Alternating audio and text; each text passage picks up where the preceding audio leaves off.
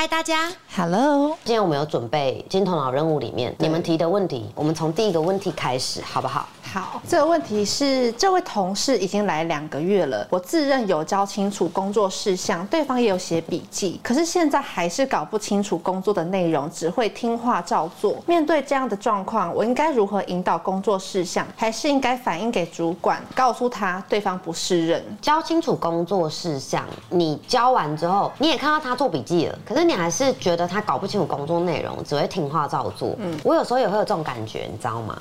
我有时候会觉得说，哎，你们在金堂任务里面呢，就是免费直播的笔记都写得很勤。对。哦，我也觉得说你们都有在写笔记啊，可是怎么感觉你们发的内容还是没重点，定位还是做不出来，工作上成果也没出来。我也会觉得你们怎么感觉好像只是只有在听直播的时候听话。对啊。然后转过身也没在做啊，对不对？那如果像这种状况，那我要怎么办？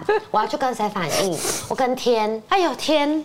我告诉你我的学姐们啊，现在里面好多的学姐，她们都不知道在干。什么呢？他们好像以为我会在这边，不知道是格瑞森巴拉比会经营一辈子还是怎么样。昨天我就跟那个以飞的那个直播啊，以飞就在里面耳提面命跟学姐讲说：“我跟你们说，你现在开保时捷的，你去格瑞斯上完课你就开玛莎拉蒂了。”他这样讲，他说这么直接，他是很直接，他就讲说，而且你们真的要趁他现在有空，真的。他说你趁他现在有空，他现在可以，你们都不知道他后面怎么样怎么样。然后我就说，对啊，我本来没有经营格瑞斯巴拉比，以前我是真的有去内地发展的。然后以飞给我马上变脸，以飞说：“哎呦，我跟你说，瑞瑞现在。”日本有很多死掉的鱼啊，然后什么什么就开始吓我，就是台湾以外的境外，就是反正就是呃多可怕啦。对，还有说你真的不要乱动，你就待在这边就好了。因为以飞就跟大家讲说，你们要趁着现在他还在打台湾这部分的市场的时候，你们真的要赶快上课。谁知道他下一步有没有时间？真的，对啊，但是真的，因为连我自己都感觉到，就是在你经营社群之前，其实我们两个交流，我自认也算很频繁。但是近三年，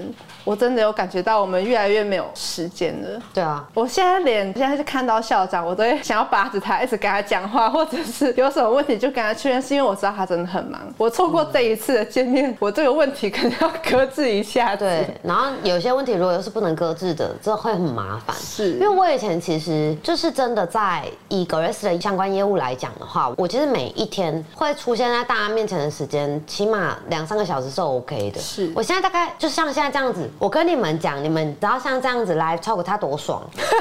哎，你不要讲他那么多爽哎，因为我是真的很爽，因为我跟你们，我陪你们的时间一定比陪我的伙伴更多，多很多。然后你看，我为什么会特别点学姐这个问题？我讲真的，其实我觉得，如果我会有那种，我觉得我都跟大家讲的很清楚啦，那你们为什么不上课？我跟你们讲的很清楚啦，你们为什么不认真？嗯，你们为什么不报名付费直播？你们为什么不约辅导？我觉得如果我自己是这样的心态的，那我可能早就没有办法跟你们沟通了。是，格瑞斯讲。代表也没办法继续再输出了。对，其实有很多内容，我好像真的两年前我就一直在讲。有。然后我通过这样子几万篇现实动态，你说我的观念或者是我在分享的一些重点，嗯，其实如果真的要分类的话，它可能就是差不多那几类。嗯。但是我会一直不断的用方式去延伸，跟不同的方式，因为我一直觉得我自己没有讲清楚，我觉得我还可以再讲的更清楚。嗯。不是说我觉得我把话讲的不完整，是我觉得本来我觉得人啊最宝贵的。能力就是你懂得，换句话说，嗯，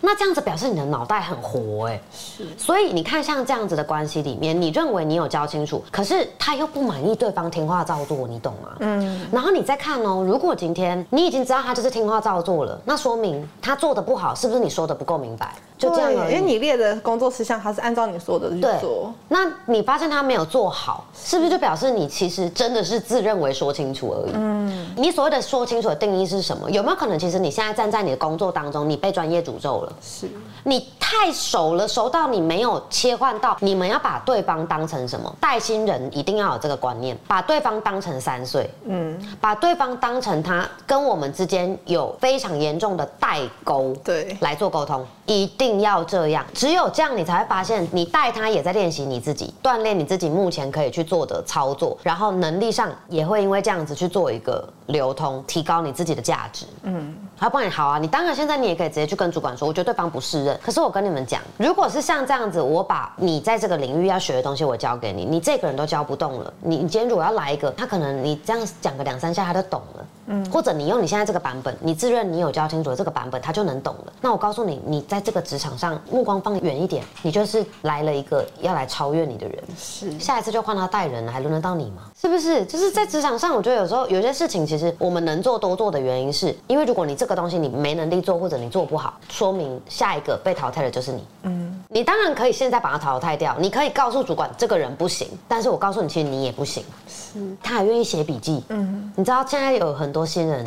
真的耶，真的是连笔记都不写的。是，他好像以为这样讲过一次就都知道了，都记住了。可是很多操作哪可能是你不做笔记，你怎么可能记得住？你做笔记了也不表示你就都会了，好不好？对，你你要给新人一段时间去适应啊，他需要适应这个环境。所以我觉得你在工作事项这部分，你可以再更具体的去做拟定，然后看他什么地方是你觉得做不好的这个东西。换句话说，再跟他讲一次，嗯，然后甚至你要让他知道这么做的理由跟动机，也许可以更好的帮助他在工作上触类旁通。最下下策是回报给主管，但如果没有严重失误的话，我觉得是不至于。嗯，毕竟人也不好找嘛。真的。哎呀，然后好不容易听话照做，这个还肯听话，我觉得已经算很了不起了啦。对。对啊。好，那下一题是同事对我的依赖性太高，常常犯了错，不是先找主管，而是找我求助。这种情况应该要回报给主管，还是继续照顾同事？我觉得要看你们这个主管是什么性格哎，因为他这个是怕越级，对不对？他本来是怕越级嘛。嗯。就是万一跨级越级的话，主管会不会不高兴？感觉不是很尊重主管，还是他是怕自己没有做对的事情被主管骂，所以先找他求助？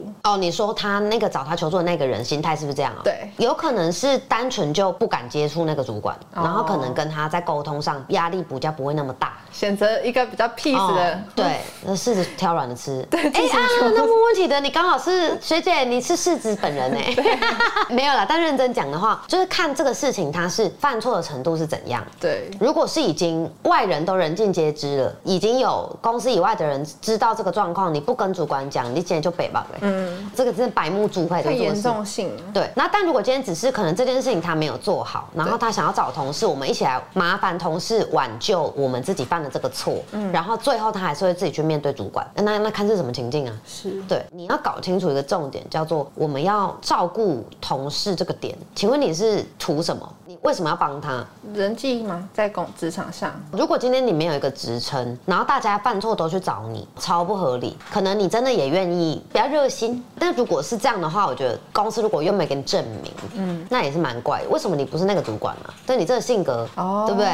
他不找主管的动机，我觉得你要去顺一下。如果是怕，嗯，那你就要跟他讲说，这个我也不晓得，你应该直接去问主管，就直接跟他讲就好了，让他去问主管。你干嘛真的要当柿子？对，他都问了，我能不回答吗？你就告诉他说，这个是主管管的，我也不确定我这样的做法对不对，还是要先让主管知道这件事。啊，你都没有事情要忙哦，我就问。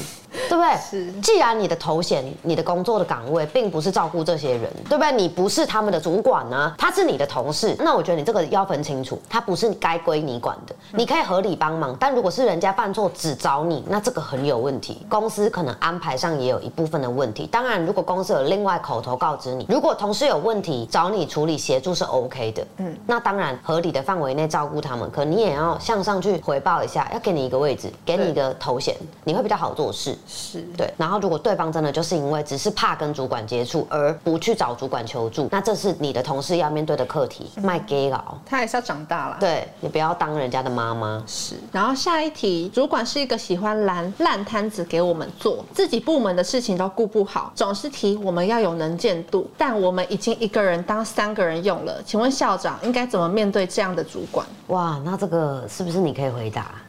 我吗？对啊，因为你看，我指的是这一句啦。你一个人也当十个人用啊。对，其实我我不觉得怎么样哎。有事情做就要赶快好好把它做完了。你多做一点事情，你就可以多增加你的能力啊。是，而且如果说他现在想要知道怎么回这个主管的话，我觉得啊，不然你觉得主管是要怎样丢饼给你吃？你知道吗？我看到这种问题，我都会反向去推。所以他给你们拦那种烂摊子，让你们去做自己的部门事情没有顾好，然后可能又去外面 cover 一些，就是你知道摆一些东西这样 push 回来。然后你觉得提你们说要有能见度要干嘛？你知道最残酷的一件事是什么？你知道吗？嗯，你现在觉得你一个人当三个人用。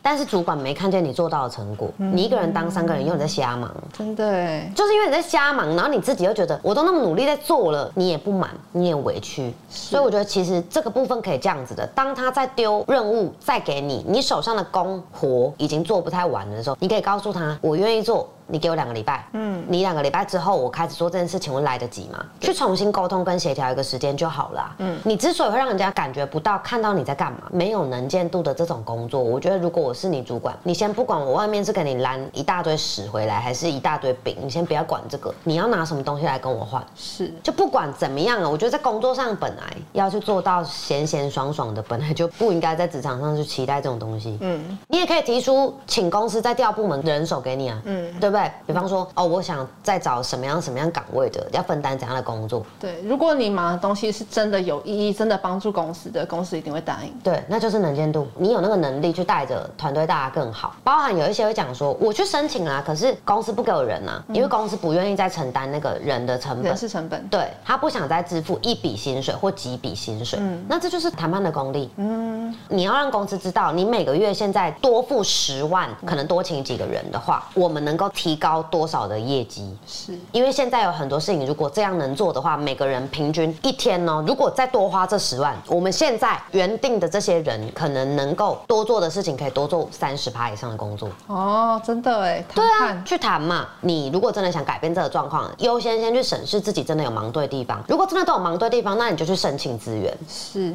好，下一题是在职场中遇到长官之间的派系问题，要如何不要只是选边站，又能保护好自己不被陷害？这个应该蛮多人会遇到的吧？嗯，就是可能什么部门跟部门的主管不合之类的。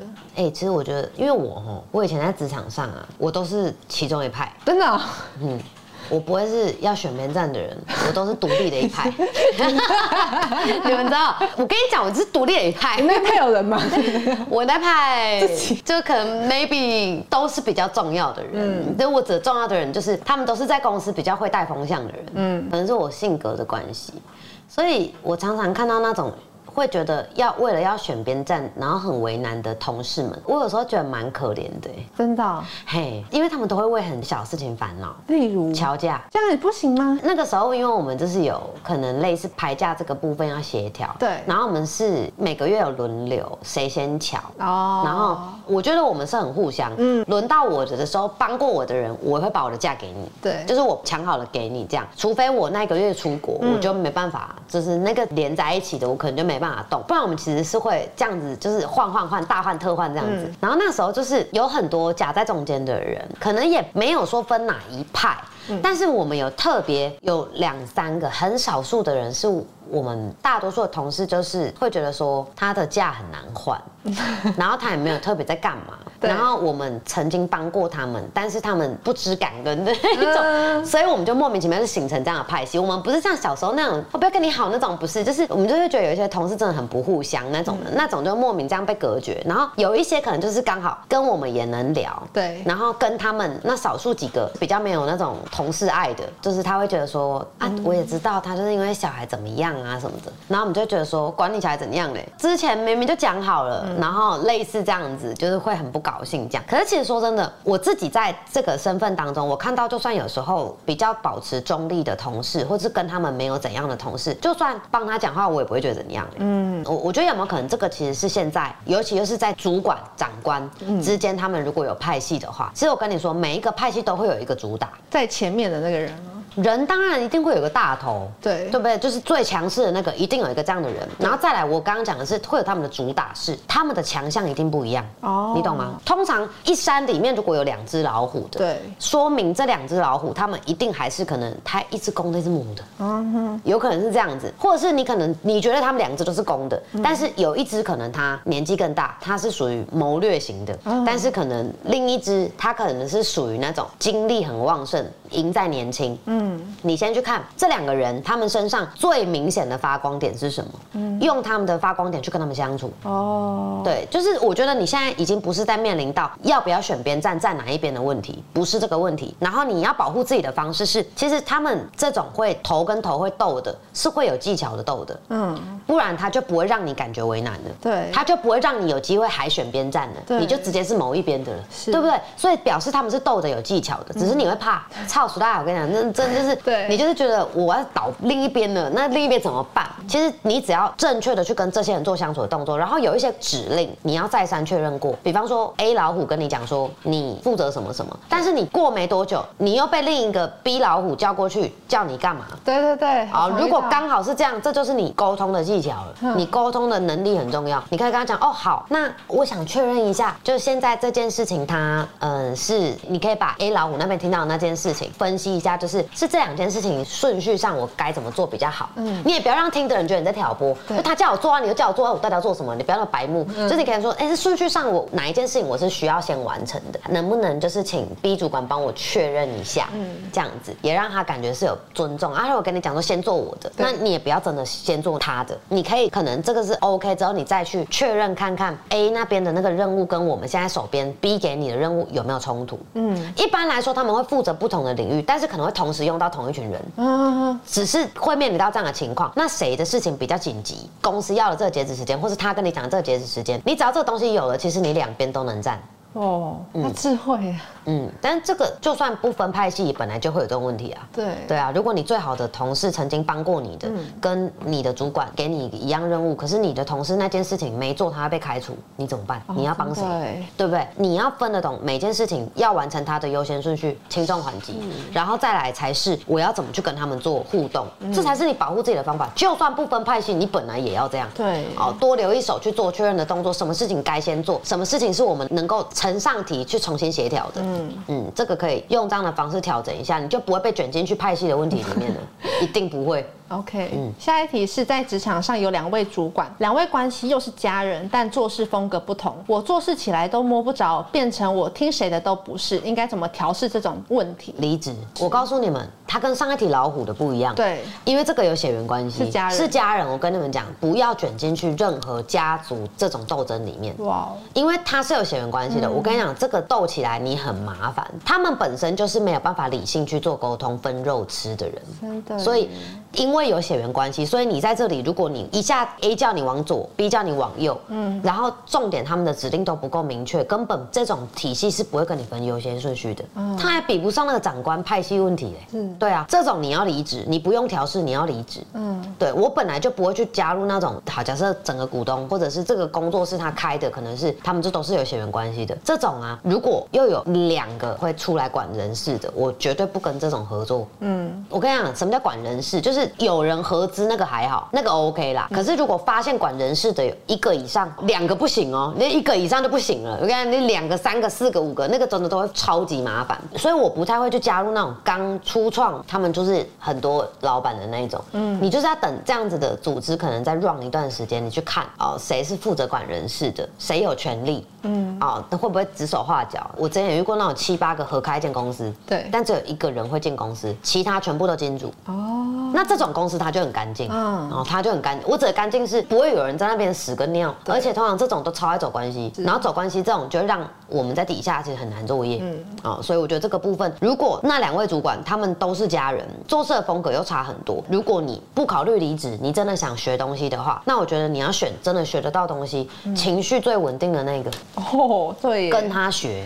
如果你不离职，你就跟这样子的一个人学。啊，如果两个都是暴走，你真的赶快，你只能离职。好的，下一题是。因为工作上有一个职务需要有人代理，所以被长官重视，但自身却没有相关的经验。从开始，哎，这都是不同学姐哦，都是不同学姐，他们都用长官呢。是，你怎么不叫长官？你想要吗？瑞长官 是不用了，我的长官，我只是觉得他们好像真的在当兵这样子。OK，如果是这个职务需要有人代理，然后被重视，可是你自身没有相关的经验，很好啊。嗯，因为我跟你讲，你的长官也会知道你没有经。经验，那你就怎样定期去做询问、汇报、请教，是多好啊！这是你跟你长官近距离拉近距离的机会，很难得啊。你懂？对，所以我觉得很好啊，没经验最好。对，那你当然先做点功课，这个职位要上手，我们要怎么去做调整？嗯，哦，我们要怎么去做资料的准备？然后真的开始做，你一定会遇到问题，很棒。是我跟你说，这就是遇到问题就是我们最好成长的机会。你不要遇到问题你就爬下去，要干嘛？地上有东西吗？对不对？把它变成是我们可以跟主管更亲近、跟老板更亲近的机会，这个会是一次很棒的体验。没错。下一题是自己跟朋友合伙创业，但对方没有自己赚钱的企图心，他觉得对方做的太少，不想要赚大钱，只会责怪合伙人。合伙人就是他自己做的够多，该怎么让他看清自己的盲点？那你为什么要选择跟朋友合伙？对，对不对？我觉得你们真的很多时候在沟通的时候要记得一个重点。你看，像我刚刚不是有回答一个，是你如果想跟老板谈，你可以去，他要帮你什么，协助你什么，你希望他给你什么资源？对，对不对？我们没有想要改变他，嗯，我也没有跟你们讲说他他烂单子他不行，他要不怎么样。因为我跟你讲，我们在做交流，我如果给你们出谋划策，是你们去改变对方，我是个白痴，你知道吗？嗯，我真的是不折不扣，根本就在误人子弟的那一种。所以你看这个问题也一样，为什么你一定要？让他看清自己的盲点，你怎么会觉得你没有盲点？是，你怎么会觉得你身上没有问题？嗯，对不对？你觉得他自己他就没有野心、没有企图心了？嗯。做的又少又想赚大钱，可是你们之间当初合伙是怎么讲的？对，是怎么说的？对不对？有些搞不好合伙就讲好了，像我之前跟我的恩师在合伙做生意，我就以那个时候我真的就讲说，因为我是很珍惜跟他之间的关系的。那一次真的是因为所有人没有人敢做，只有我们两个人愿意做，然后我们那时候就讲好了，公司开会我来，对，然后我不接受任何任何的建议，我这个我要有全权的决定权。然后如果公司的一些我们某个专业上的培训给我恩。师，让他去做管理的动作，这样子。然后我们就达成共识，那时候就真的是也都很顺，就是大家都知道说发薪水就是要找瑞瑞，嗯，然后就是关于一些会议这部分排程还有什么有的没的，要请假就是要跟我说，有任何的状况就是要来跟我讲这样子，然后其他的就是一些可能跟证照相关的，就是找我恩师这样子。然后那时候我觉得这个东西是这样子的，就是我觉得我我知道我自己身上的短板是什么，也知道我恩师他擅长的是什么，所以我把他擅长的东西就是给他。那我我觉得我自己那个时期我比较像什么岗位好像都 OK，嗯。啊，但我我我唯一不 OK 的他可以，对，那当然就给他，所以我就选我自己觉得 OK 的地方下手，对我们一起的这个事业也比较好。然后钱这个东西，我们两个都不管，我们给第三个人管。哦，我们不碰钱，我会把薪水算好，请我们之间的第三个专门管我们两个之间的账，因为这样子就最不麻烦，对，不会有任何一点不干净，我们两个完全不碰钱，我们只负责要拿钱出来，只负责出钱，对，我们负责。出钱 就是跟最后如果 total 每季这样子下来要拿多少，就是分红这样子。嗯，对啊。可是你看像这样子，我们连买土地也是啊，真的。嗯，我们连买土地也就是因为我们在国外有买土地，然后那时候是有把这个部分协调的很干净很清楚，这样。就这个其实也是一种，你看你现在这样子，我觉得是你们一开始合作就不干净，没有切的很干净，不然怎么会有他一直责怪你，可能觉得你拿的更多，或者是哎怎么这样分配？可是你你可能会觉得不公平，因为我做的。事比较多啊，事情都我在做啊，什么的，这就是一开始你们职权分配就不平均了，是，然后工作划分也不够仔细，所以这个是应该要重新去协调，你们应该重新达成共识，不是只有他要看清自己的盲点，你身上才是一堆盲点，嗯，从这个问题就能知道了。好，最后一题也是跟合伙有关的，学姐说我找到了创业合作的伙伴，嗯，对方的专业很强，也想要一起尝试，但总感觉得出来他没有那么有热忱，目标想的不远，该怎么？提升他的热情，你们是怎么定义伙伴跟员工这两个身份？你们是怎么定义的伙伴？因为我觉得我听起来，我觉得你很像在带员工，哎，你不觉得吗？嗯，就是哦，对，耶，你们不是要创业合伙吗？对，我觉得你们要把他当成合伙人，哎，对，你们没有平行的这个位置。请问对你们来讲，什么是合伙的伙伴？什么是你自己的员工？嗯，这个我觉得要先分清楚吧。那不然你觉得他专业很强，可是你又希望他。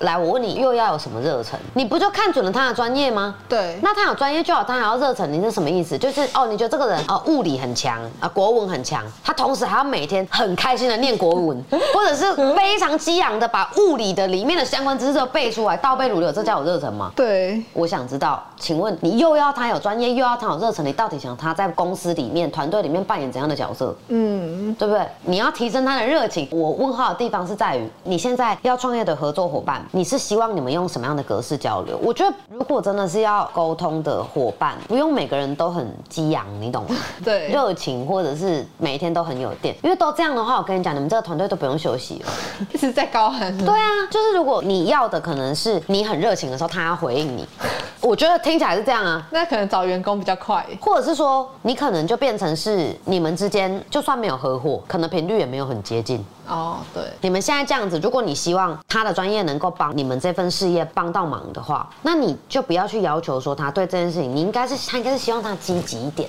嗯，像有些人是，就是我跟你讲，你们如果在这个部分上啊，专业这件事情它本身是一件诅咒，我要你们永远记得这件事情。嗯。